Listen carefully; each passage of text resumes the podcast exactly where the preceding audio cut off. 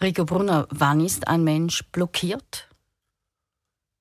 Blockiert ist ein Mensch immer dann, wenn er etwas machen will und er es nicht kann und er mit der Umsetzung überfordert ist. Dann ist man blockiert.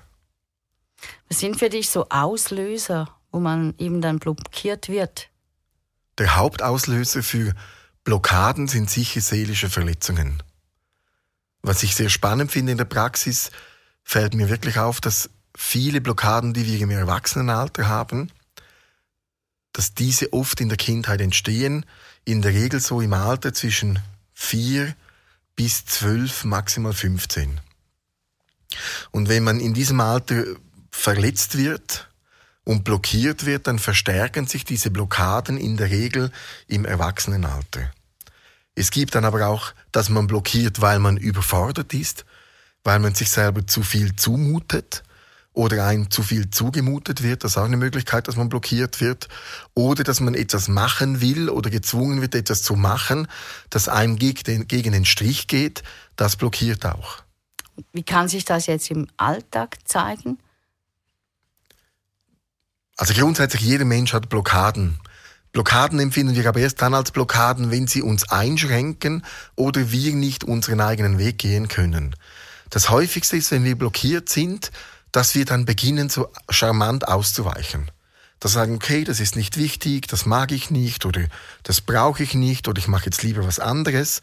Das sind eigentlich so kleine Blockaden, die auch harmlos sind, die jeder von uns zwischendurch hat und die man eigentlich auch nur bedingt ernst nehmen muss, sondern die sind so wie Teil des Lebens weil manchmal mag man nicht, ist man blockiert, manchmal will man nicht, ist man blockiert.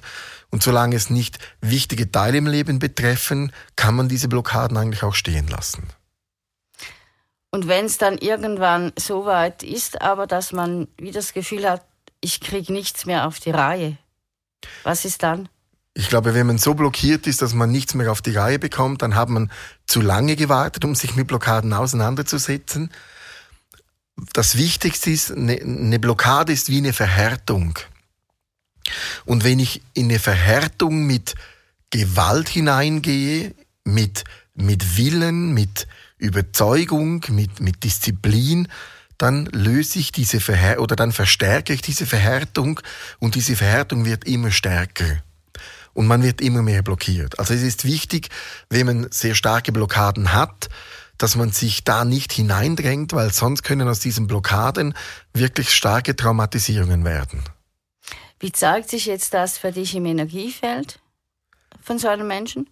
Im Energiefeld sind Blockaden immer als Verhärtungen sichtbar. Sie sind aber auch sichtbar mit Bereichen, die nicht mehr funktionieren, die zum Teil regungslos sind. Es können auch Bereiche sein, die energielos sind, wie luftleere Räume, wo dann durch die Blockade auch die Energie nicht mehr transportiert werden konnte und dann Energie äh, und dann Bereiche im Energiefeld dann auch energielos sind. Das ist auch die Erklärung, warum Menschen, die blockiert sind, oft keine Kraft mehr haben, weil diese Verhärtung dann den Energiefluss abbindet oder unterbindet. Also da fehlt dann wieder Antrieb. Nicht, nein, nicht der Antrieb fehlt, sondern auch wenn der Antrieb da ist, die, die Triebfeder oder der Antrieb wird in der Mitte unterbrochen. Das ist eigentlich wie eine Telefonleitung, die äh, abgeschnitten ist, die blockiert ist durch einen Schnitt, durch einen Unterbruch. Da kann man den Hörer abheben, so viel man will. Man kann nicht telefonieren, weil die Leitung unterbrochen ist. Und wie flickst du das? Bei Blockaden muss man unterscheiden, ist es eine Blockade, die aus der Überforderung entstanden ist. Dann geht es darum, die Widerstandsfähigkeit aufzubauen, zu schauen, dass sich der Druck im Energiefeld besser verteilt, damit man belastbarer wird und dann beginnt sich das Energiefeld zu lösen und diese Lösung bewirkt dann eine Entspannung und somit verschwinden eigentlich die Blockaden. Wenn es eine Blockade ist über die Verletzung hinaus, wo dann auch noch mit Ängsten zu tun hat, mit Unsicherheiten, dann geht es wirklich darum, behutsam und nicht zu schnell die Verletzungen, an den Verletzungen zu arbeiten. Nicht zu schnell darum, weil wenn man zu schnell arbeitet, ist die Gefahr da, dass man dadurch eine Retraumatisierung bewirkt. Also man muss sich da ein wenig Zeit lassen, Und währenddem man an den Verletzungen arbeitet, ist es sehr wichtig, an der Stabilität auch zu arbeiten, damit die Kraft und die Stärke zunimmt, sich nachher der Situation auch zu stellen, wenn die Blockade beginnt zu lösen. Löst man nur die Stärke, respektive löst man nur die Verletzung und baut keine Stärke auf, dann kann es sein, wenn die Blockade gelöst ist, ohne Stärke, dass man dann wieder in eine Verhärtung hineinkommt weil die Kraft fehlt, in der Stärke zu bleiben. Was vielleicht noch ganz wichtig ist zu sagen, was ich für mich noch zu wenig angesprochen habe, bei Blockaden geht es nie darum, Blockaden zu lösen. Eine Blockade ist ein Selbstschutz. Eine Blockade blockiert bei etwas, was nicht mehr funktioniert. Man muss die Ursache lösen, an der Ursache arbeiten, die eine Blockade auslöst. Und wenn die Ursache gelöst ist, dann lösen sich die Blockaden aus eigener Kraft. Was kann jetzt ein Mensch, mit dem du arbeitest, beispielsweise parallel, sage ich jetzt mal dazu, für sich im Alltag machen, dass er hier mit sich auf den Weg geht? Also was ich empfehle, wenn man begleitet wird, dann empfehle ich, dass man sich Zeit gibt und vielleicht für einen Moment den Blockaden aus dem Weg geht, damit durch das Stellen der Blockaden nicht der Druck verstärkt wird. Wenn ich jemanden begleite, dann arbeite ich gleichzeitig an der Verletzung, dass er wenig überfordert ist, dass er in seine Kraft hineinkommt und dann passiert, obwohl es der Betroffene vielleicht erst später fühlt, wenn es sich beginnt auszuwirken, passiert eigentlich genug im Energiefeld und wenn man dann selber noch zu viel macht dazu, dann kann es sein, dass ich dann weniger arbeiten muss, weil ich sehe, dass das Energiefeld überfordert ist. Also bei Blockaden ist es eher wichtig, sich eher wichtig, ein wenig auszuweichen, weil das Stellen einer Blockade in den meisten Fällen da muss man natürlich differenzieren, aber in den meisten Fällen zu einer Verstärkung oder einer Verlagerung von einer Blockade führen kann. Kannst du das mit dem Versuchen, etwas auszuweichen, noch ein bisschen erklären? Also wenn ich eine Handlung machen will und ich merke, ich bin blockiert, dann geht es darum zu versuchen, diese Handlung ein wenig zu vermeiden. Denn man kann es auch so sagen, Blockaden sind eigentlich überforderte Bereiche, aus welchem Grund auch immer.